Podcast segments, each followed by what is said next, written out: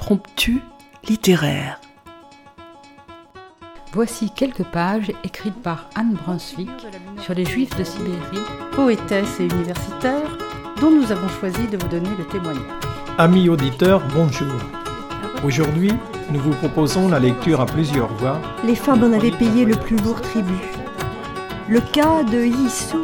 Pour amener un peu de légèreté dans cet univers marqué par une histoire Je vous ai choisi un extrait du chapitre 9, intitulé Assise près de l'incubateur, espèce de navire miniature en plexiglas. On sélectionne la main-d'œuvre destinée aux mines, aux chantiers, aux coupes de bois. Des textes d'auteurs du XXe et du XXIe siècle viennent jusqu'à votre oreille. Écoutez.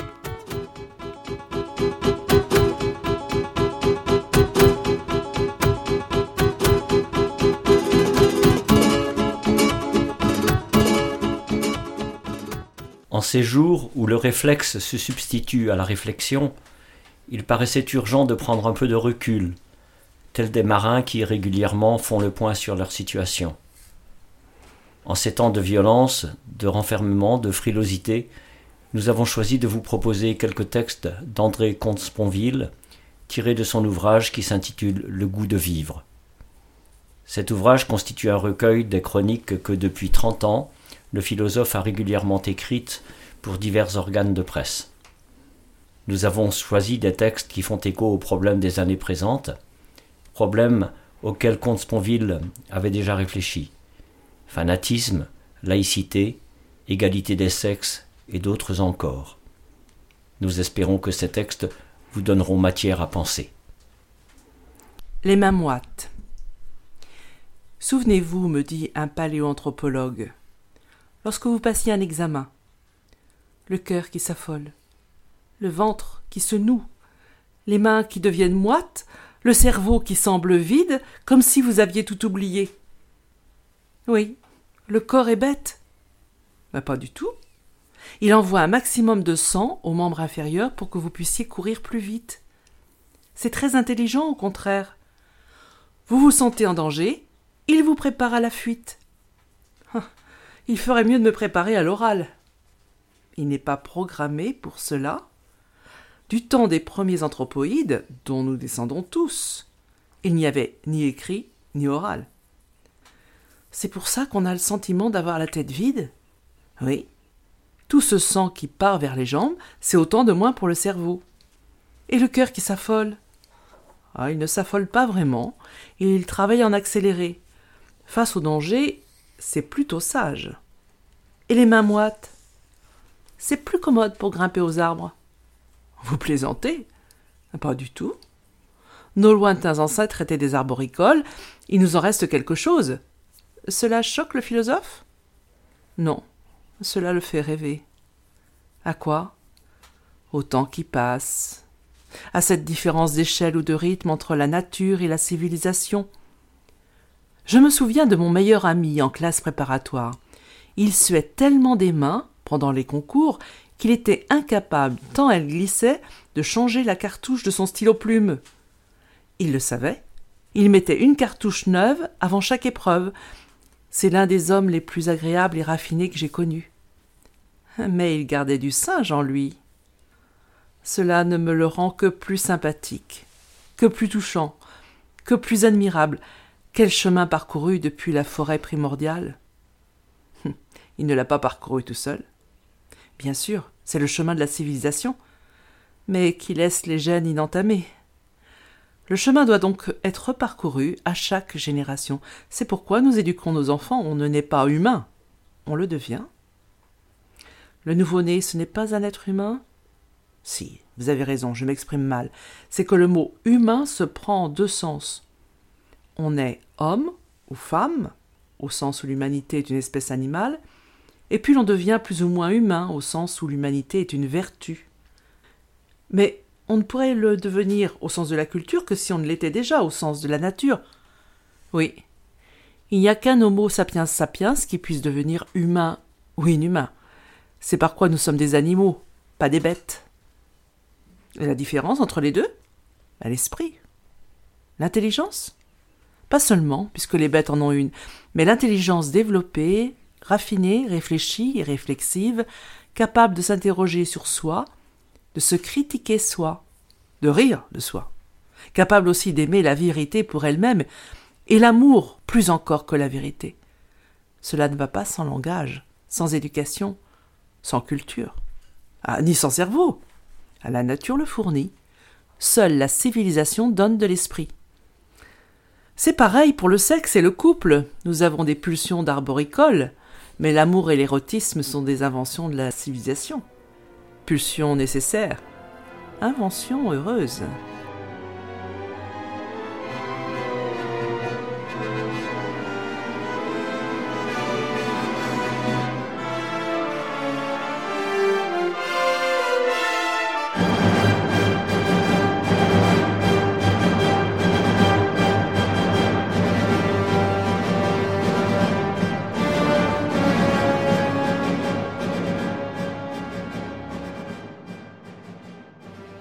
Risque de vivre. Vivre dangereusement, conseillait Nietzsche. C'est un pléonasme ou une sottise. Un pléonasme, puisque toute vie est dangereuse, ou une sottise, si l'on prétend augmenter ce risque au lieu de le réduire. Laissons la sottise aux sots ou aux imprudents. Le pléonasme, lui, mérite d'être médité. L'essentiel tient en une définition bien connue, d'apparence plaisamment médicale. La vie est une maladie héréditaire, sexuellement transmissible, incurable et mortelle. Humour, certes. Pourtant, tout y est vrai. Et c'est ce qui fait sourire. Il n'y a que la vérité qui soit drôle. Au reste, le médecin Bichat, au tout début du XIXe siècle, proposait une autre définition, elle aussi fameuse, qui va plus sérieusement dans le même sens. La vie est l'ensemble des fonctions qui résistent à la mort. C'est dire que toute vie est risquée, non par accident, mais par essence. Les vivants sont un groupe à risque, et le seul.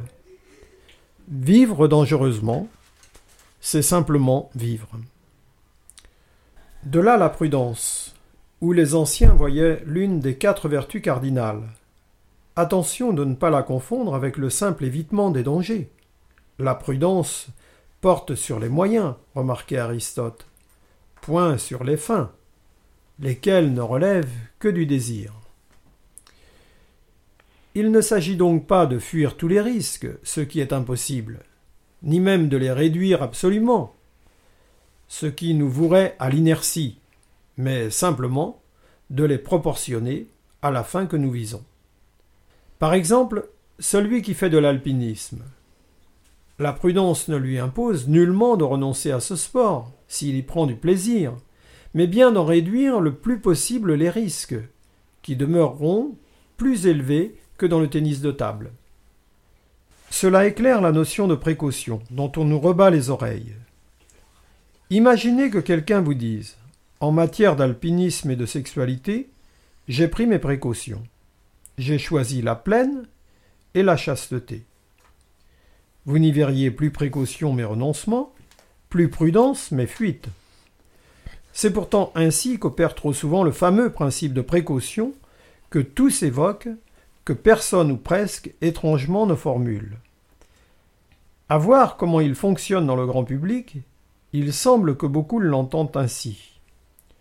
Ne faisons rien qui présente un risque possible, que nous ne sommes pas capables de mesurer exactement ni certains de pouvoir surmonter.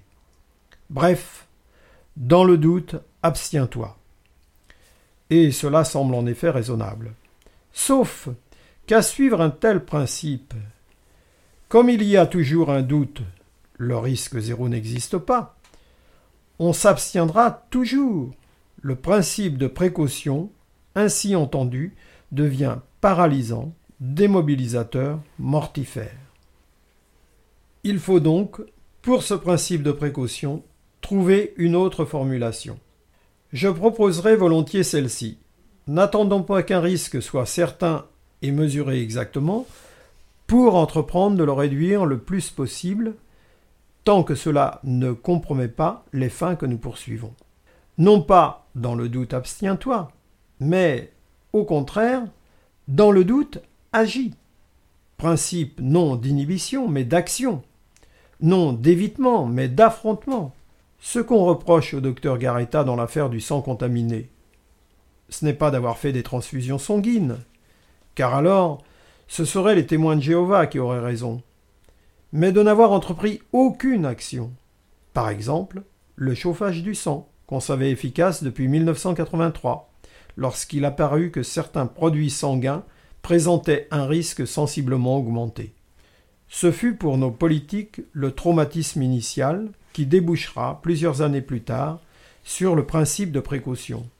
Qu'on ait fini par l'inscrire dans notre Constitution en dit long sur les peurs du moment et sur notre pays. La prudence est une vertu.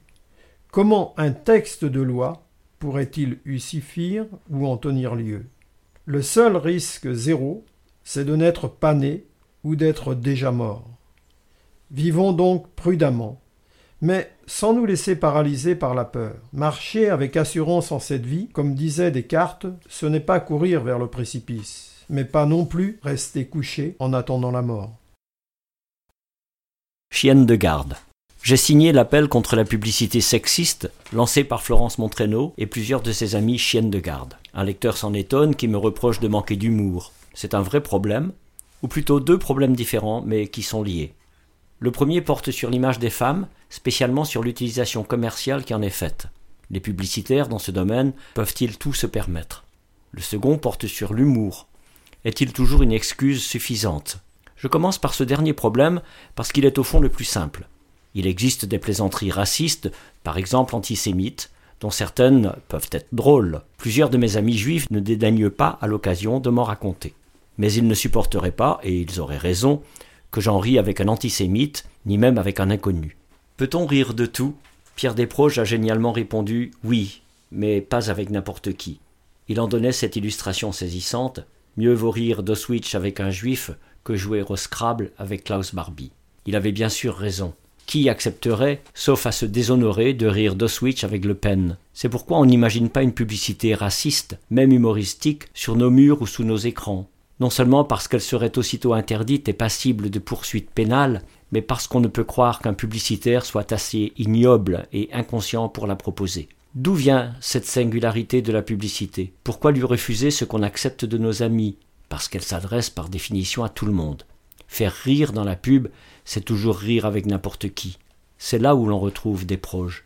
Une plaisanterie raciste, même drôle, ne sera jamais sur une affiche qu'une ignominie de plus. Cela nous ramène au premier problème que j'évoquais. Rire des femmes Pourquoi non? Rire d'une plaisanterie misogyne? Cela peut arriver, mais pas avec n'importe qui, mais pas avec un beauf ou un macho, donc pas dans une publicité, donc pas sur les murs ou sur les écrans, pas pour vendre des chaussures, des bagnoles ou de la crème fraîche, pas pour se faire du fric sur le dos des femmes, pas en flattant l'universelle beaufitude, pas en encourageant le sexisme, qui n'est qu'un racisme d'une moitié de l'humanité sur l'autre. Il y a pire. Nos enfants sont les premiers consommateurs de publicité, les plus réceptifs, les plus démunis. Imagine-t-on l'influence à longueur d'année de ces images innombrables, et d'autant plus dangereuses quand elles sont plus belles ou plus suggestives, qui ne donnent des femmes qu'une image frivole et soumise, quand elle n'est pas ridicule ou avilie? Qu'est-ce qu'une femme pour la plupart de nos publicitaires? Une paire de fesses, une esclave qui s'offre, une courtisane qui se vend, une ravissante idiote qui se pavane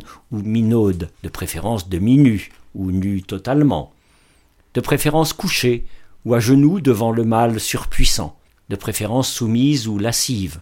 Étonnez-vous après ça qu'il y ait si peu de femmes à l'Assemblée nationale, tellement de prostituées dans les rues, et qu'on organise des viols collectifs dans des caves. On va me traiter de père la pudeur. Tant pis, tant mieux. La pudeur est aussi une vertu entre adultes. Il n'y a que les amants qui puissent s'en exempter, et un devoir vis-à-vis des enfants. Au demeurant, c'est moins le sexe qui est en jeu que la féminité, moins la pudeur que le respect, moins la vertu que les droits de l'homme, qui sont aussi les droits des femmes. Il m'arrive parfois de me demander si nos publicitaires ont des enfants, et spécialement s'ils ont des filles, tant l'image qu'ils donnent de la féminité est à l'opposé de celle qu'un père, pour sa fille, se plaît à imaginer.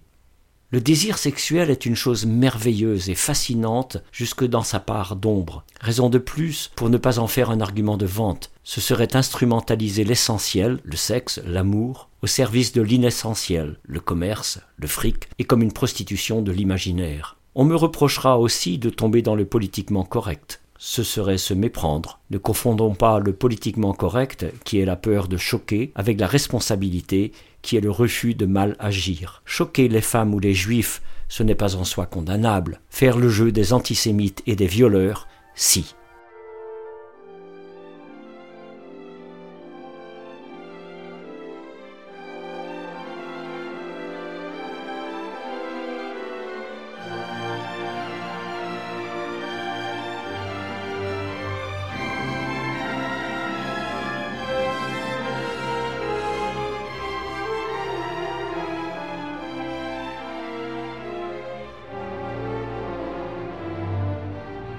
Savoir qu'on croit.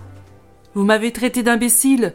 Le nombre de lecteurs qui m'ont fait ce reproche ces derniers mois justifie une réponse. Ce sont des gens, sauf exception, que je ne connais pas et que je n'ai, cela va de soi, jamais nommément insulté. Simplement, ils ont lu mon livre L'esprit de l'athéisme, dans lequel je constatais que personne, sur la question de Dieu, ne disposait d'un savoir véritable. C'est pourquoi, rappelais-je, la question se pose d'y croire ou pas. Et j'ajoutais si vous rencontrez quelqu'un qui vous dit Je sais que Dieu n'existe pas, ce n'est pas d'abord un athée, c'est un imbécile. Et même chose de mon point de vue, si vous rencontrez quelqu'un qui vous dit Je sais que Dieu existe, c'est un imbécile qui prend sa foi pour un savoir. J'ai reçu depuis des dizaines de lettres, la plupart bienveillantes, mais dont plusieurs évoquant les quelques lignes que je viens de citer, qui ne sont pas en sans doute l'essentiel de l'ouvrage, font état de leurs protestations indignées. Eux savent, me disent-ils, et n'acceptent pas que je les traite d'imbéciles. Pardon à ceux que j'ai pu blesser. Tel n'était pas mon propos. Qu'ils acceptent toutefois, en même temps que mes excuses, un constat et une suggestion. Le constat, c'est que leurs lettres permettent de les ranger en deux catégories à peu près égales. Les uns prétendent savoir que Dieu existe, les autres, presque aussi nombreux, affirment savoir qu'il n'existe pas.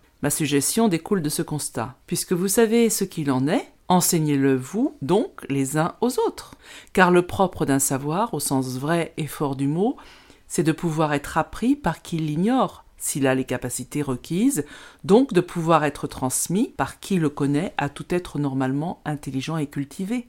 Force est de reconnaître, s'agissant de Dieu, qu'il n'en est rien. C'est en quoi l'existence d'athées intelligents et honnêtes fait, contre tout croyant dogmatique, une objection suffisante, non contre sa foi, mais contre son dogmatisme. De même que l'existence de croyants intelligents et de bonne foi suffit à donner tort à tout athée dogmatique. Cela donne raison aux agnostiques? Pas seulement. Cela donne raison à tous ceux, croyants ou incroyants, qui ne confondent pas le savoir et la croyance. Les athées dogmatiques dans les lettres qu'ils m'écrivent s'appuient volontiers sur le progrès des sciences, lesquelles prouveraient que Dieu n'existe pas. C'est faire peu de cas de l'épistémologie contemporaine, voyez Karl Popper, mais aussi de milieux de scientifiques croyants, encore aujourd'hui parmi lesquels plusieurs prix Nobel de toutes les disciplines. Au reste, il suffit de s'intéresser d'un peu près aux sciences de la nature pour percevoir les limites de ce qu'on sait et l'ampleur de ce qu'on ignore. Quoi de plus mystérieux que la physique quantique? Quoi de plus inexplicable que le Bing Bang? Les croyants dogmatiques s'appuient plus volontiers sur l'expérience personnelle qu'ils auraient de Dieu, laquelle serait une preuve suffisante? C'est faire peu de cas des puissances de l'imaginaire. Une de mes amies, pour qui j'ai beaucoup d'estime, me certifie qu'elle a vu, lors d'un séjour en Inde, Ama, la sainte hindouiste du moment, flotter sur le Gange, assise en position du lotus et avançant, me jure cet ami, dans le sens opposé au courant. Je ne doute pas de sa sincérité. Il en faudrait plus pourtant pour que cette prétendue expérience puisse passer pour un savoir. Plusieurs, dans nos pays, ont vu distinctement la Vierge Marie. Je ne doute pas davantage de leur bonne foi. De là à y reconnaître une vérité. Ceux qui sentent la présence de Dieu m'inspirent la même réaction. Qu'ils la sentent, soit, mais que prouve un sentiment. Les théologiens me donnent d'ailleurs raison. Si la foi est une grâce, comme ils l'affirment tous, elle ne peut être un savoir. Nul n'a foi en ce qu'il sait. Nulle grâce ne s'enseigne. Les professeurs le vérifient tous les jours. Leurs élèves aussi. D'ailleurs, confirme saint Augustin, quand nous connaîtrons Dieu, c'est-à-dire au paradis, il n'y aura plus de foi. Il n'y aura plus que l'amour et la vision béatifique. Nous n'y sommes pas.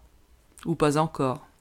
C'est pourquoi la question se pose de croire ou non en Dieu, parce qu'aucun savoir n'y répond. Cela renvoie tous les dogmatismes dos à dos. Chacun d'entre eux révèle la fragilité de tous les autres par sa propre existence et la sienne propre par la capacité où il est de les réfuter comme de se prouver soi. À la gloire du pyrrhonisme, disait Pascal, à la gloire des esprits libres, qu'ils croient ou non en Dieu.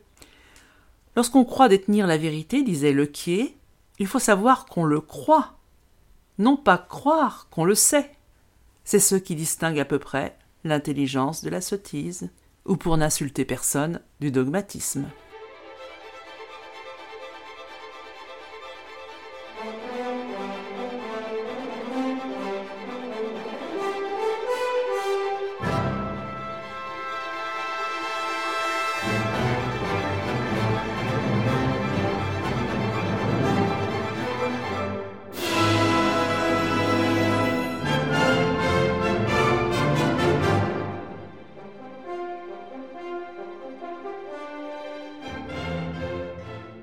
L'esprit de la laïcité. Les deuxièmes assises du dialogue interreligieux viennent de se tenir à Lille. La grande salle du Palais des Congrès était comble. Il y avait là des chrétiens, catholiques ou protestants, des juifs, des musulmans, des bouddhistes. Le sujet De la tolérance au dialogue dans une société laïque. Les organisateurs avaient souhaité qu'un athée s'y exprimât et que je fusse celui-là. Je le fis volontiers.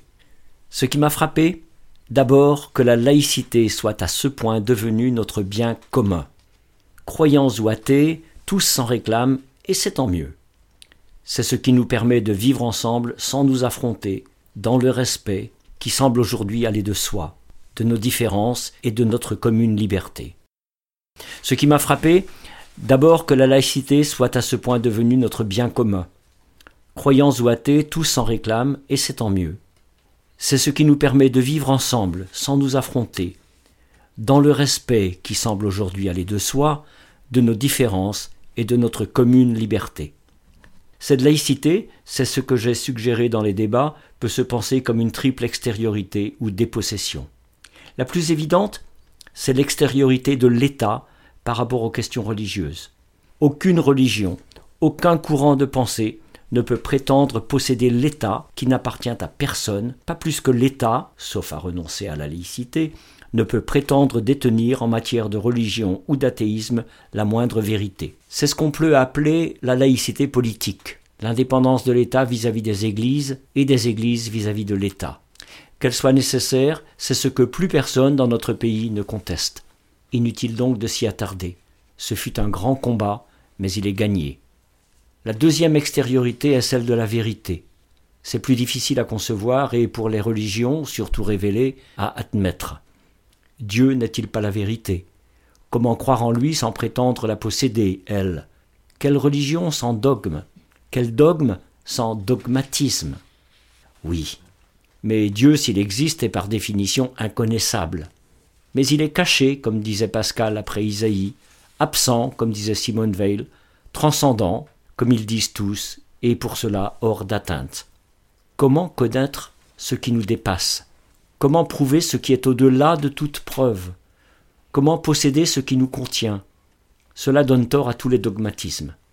La révélation, elle ne vaut que pour la foi, qui ne vaut que par elle. La grâce, elle ne vaut que pour qui en bénéficie ou y croit. Ce double cercle leur interdit de valoir comme certitude et c'est ce que les vrais croyants sont les premiers à reconnaître, que dis-je, à expérimenter. Quelle foi sans doute, sans interrogation, sans inquiétude. Ce ne serait plus foi, mais savoir. Que deux plus deux fasse quatre, nul n'en doute. Et pour cela, nul n'y croit, à strictement parler.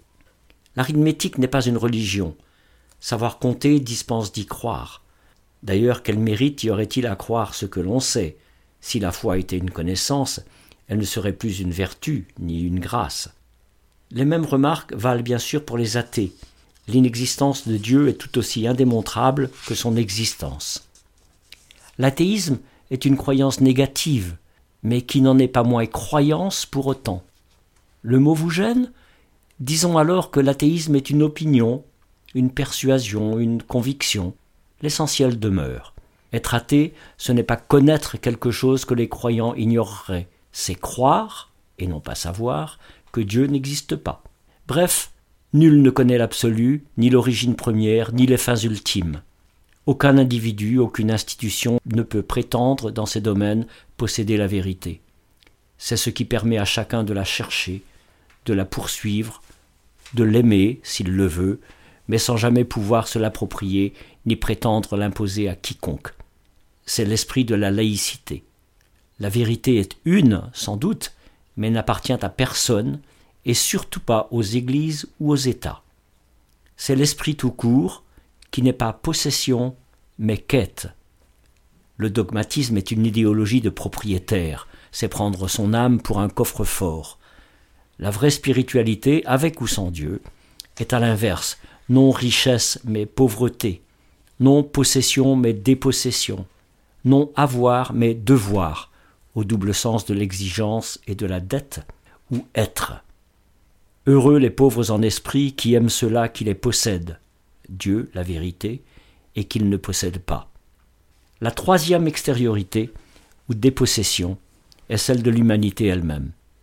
Que nous en fassions tous partie est précisément ce qui nous interdit de nous l'approprier, voire de parler en son nom. Toute croyance est humaine. Comment l'une d'entre elles pourrait-elle nous représenter tous? L'humanité nous contient. Comment pourrions-nous la contenir? L'humanisme, s'il était une religion, ce que je ne crois pas, serait aussi douteux que toutes les autres. Les droits de l'homme, ils s'imposent à l'action, point à la pensée. L'État est là pour les faire respecter, non pour les faire croire. C'est par quoi l'esprit est libre, qui doute de tout et de lui-même. Triple extériorité donc, triple ouverture, triple dépossession. C'est ce qui nous fait libres et pauvres. Nul ne possède l'État, ni la vérité, ni l'humanité. Nul ne peut penser qu'en son nom, et cela seul est pensé véritablement. Tout seul, disait Alain, universellement. L'esprit de la laïcité, c'est la laïcité de l'esprit. Il n'appartient à personne, puisque tous y ont droit. Chasse de toi le pharisien qui voudrait posséder l'absolu.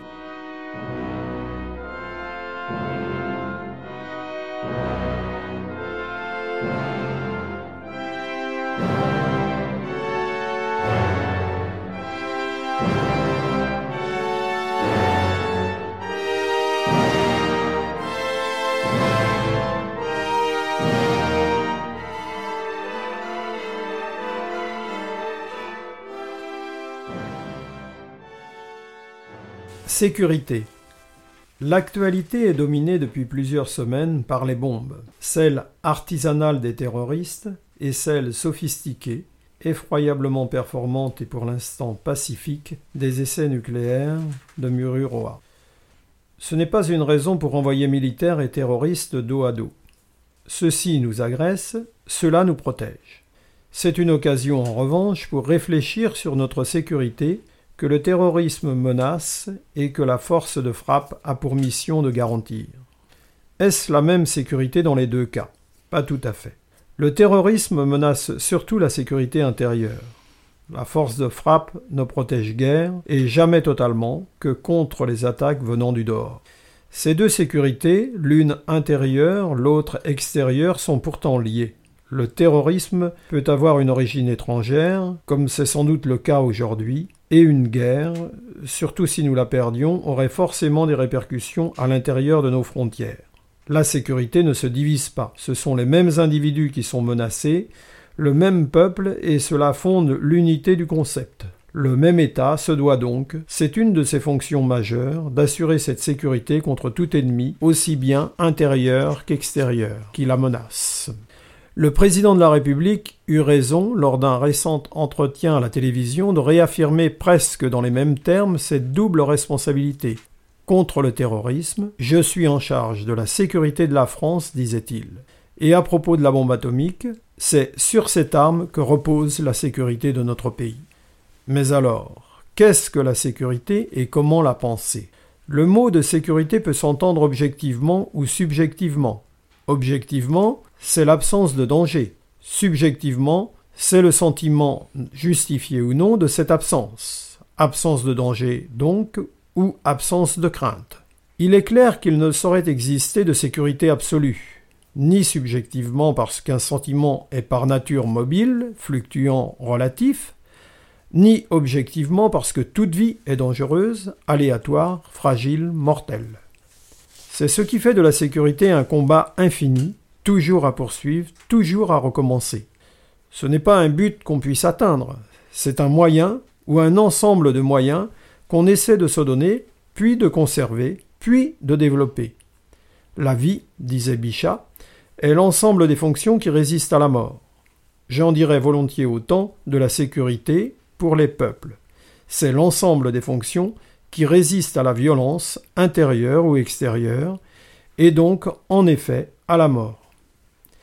Car les sociétés sont mortelles aussi, leur sécurité n'est jamais absolue et toujours nécessaire. Telle est la première justification de l'État, sa première responsabilité. Assurer dans toute la mesure du possible la sécurité de la nation et de ses membres. La liberté, la prospérité, la paix, cela vient après. Quelle liberté dans la mort ou la terreur? Quelle prospérité? Quelle paix quand on ne sait se défendre?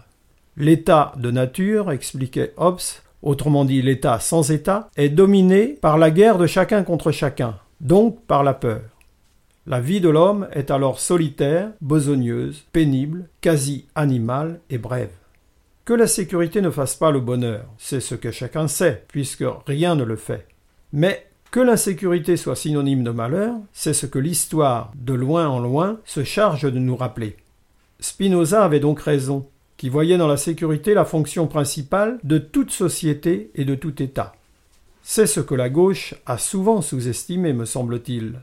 Par quoi elle fit le jeu de la droite, voire de l'extrême droite, a trop opposé la sécurité à la liberté, a toujours soupçonné la dérive autoritaire, ou sécuritaire, comme ils disent. Ceux qui font de la sécurité la priorité qu'elle est, a toujours opposé les droits de l'homme aux exigences de la sûreté publique, comme si celle-ci n'était pas la seule garantie de cela.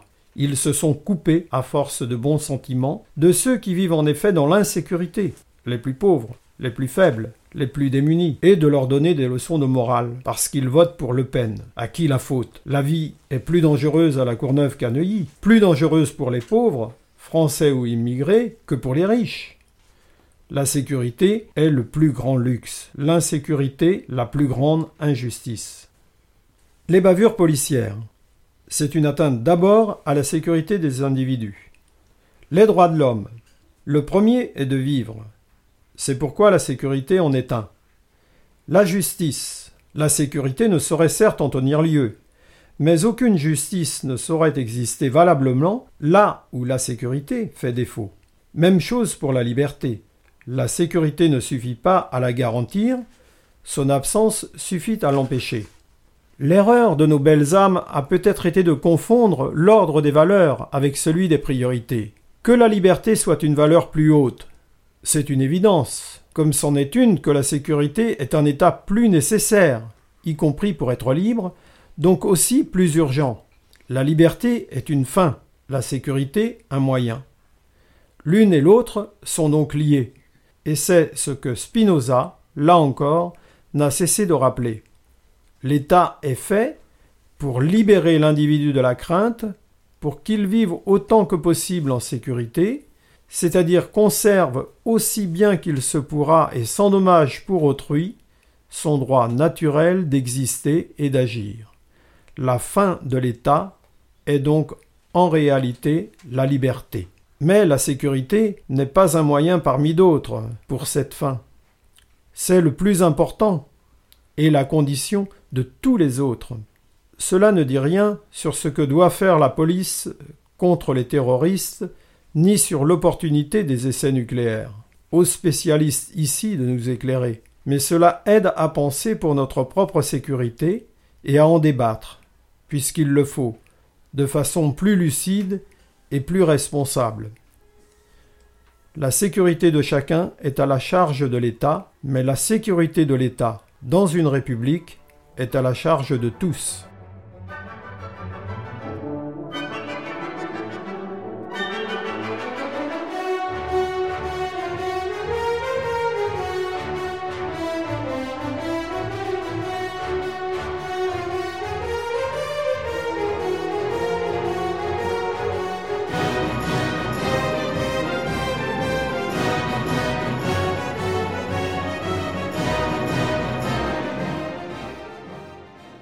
Hasard. Qu'est-ce que le hasard me demande un adolescent. Et est-ce que ça existe? Je prends une pièce de monnaie. Pile ou face? Bah, On ne peut pas savoir, me répond-il. Voilà. Le hasard, c'est d'abord cela, quand on ne peut pas savoir à l'avance ce qui va arriver. Parce qu'il n'y a pas de cause? Bien sûr que si. Je jette la pièce en l'air, c'est une cause.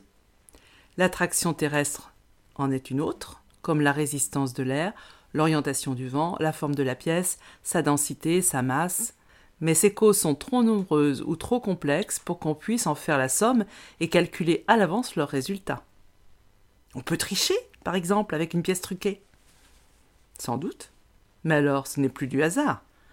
D'abord parce que celui qui triche peut prévoir le résultat, ensuite parce que le résultat dépend de lui, puisque c'est lui qui a choisi une pièce truquée. Cela éclaire par différence ce qu'est le hasard, non pas l'absence de déterminisme, rien de plus déterminé qu'une pièce qui tourne en l'air, mais une détermination involontaire et imprévisible. De ce point de vue, le hasard est le contraire de la liberté, ou la liberté, un anti-hasard. Donc, si on était tout puissant, il n'y aurait pas de hasard? Exactement. Il n'y aurait que la liberté.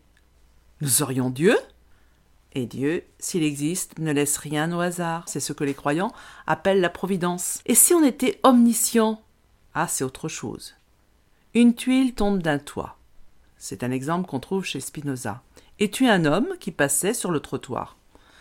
À supposer même qu'on puisse connaître toutes les causes qui ont fait tomber la tuile un clou rongé par la rouille qui finit par céder, le vent, la pente du toit, la gravitation, et toutes celles qui ont amené l'homme à cet endroit, un rendez-vous, un itinéraire habituel, la victime n'en serait pas moins morte par hasard Pourquoi? Parce que les deux séries causales, celle qui fait tomber la tuile et celle qui amène l'homme sur ce trottoir, sont indépendantes, l'une de l'autre. Ce n'est pas parce que l'homme est là que la tuile tombe. Ce n'est pas parce qu'elle tombe qu'il est là. Ainsi, même pour un esprit omniscient, cet homme serait mort par hasard. Cela rejoint une définition qu'on trouve chez Cournot au XIXe siècle. Un fait hasardeux n'est pas un fait sans cause, c'est un fait qui s'explique par la rencontre d'au moins deux séries causales indépendantes l'une de l'autre. En pratique, c'est presque toujours le cas. Tu es né par hasard, tes parents auraient pu ne pas se rencontrer comme les parents de tes parents, ou faire l'amour à un autre moment et tu ne cesseras de te coltiner avec toutes sortes de séries causales indépendantes les unes des autres. C'est ce qu'on appelle le monde. Donc tout est hasard? Non, pas tout. Pas ce qu'on peut prévoir et vouloir. Par exemple, cette pièce de monnaie. Si elle est bien équilibrée et si je la jette un grand nombre de fois, je suis certain qu'elle tombera à peu près autant de fois sur pile que sur face. Chaque coup est hasardeux, la moyenne statistique ne l'est pas. Et puis surtout, il y a la volonté. Il dépend de moi de lancer ou pas la pièce, de parier ou pas, de tricher ou pas. Quand bien même le monde n'obéirait qu'au hasard, disait Marc Aurèle, ne te laisse pas aller toi aussi au hasard. Le contraire du hasard, c'est l'intelligence et c'est la volonté. Ne joue pas ta vie à pile ou face. Vous trouverez dans le recueil d'articles d'André Comte-Sponville bien d'autres questions traitées par ce philosophe, avec exigence et profondeur. Entre autres, changer la vie, jalousie, qu'est-ce qu'un salaud, le bonheur de désirer. Écrit en 2010 et publié chez Albin Michel, la réflexion d'André Comte-Sponville, argumentée, peut nous permettre de mettre en perspective nos interrogations actuelles.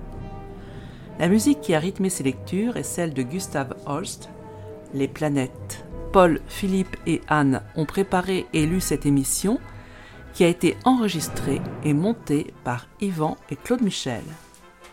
À bientôt. Chers auditeurs, si vous souhaitez réagir à cette émission, en connaître les horaires, la télécharger, nous rejoindre, rendez-vous sur le site de Radio G 101.5 ou sur le site de l'émission www.impromptu.fr. Vous nous y retrouverez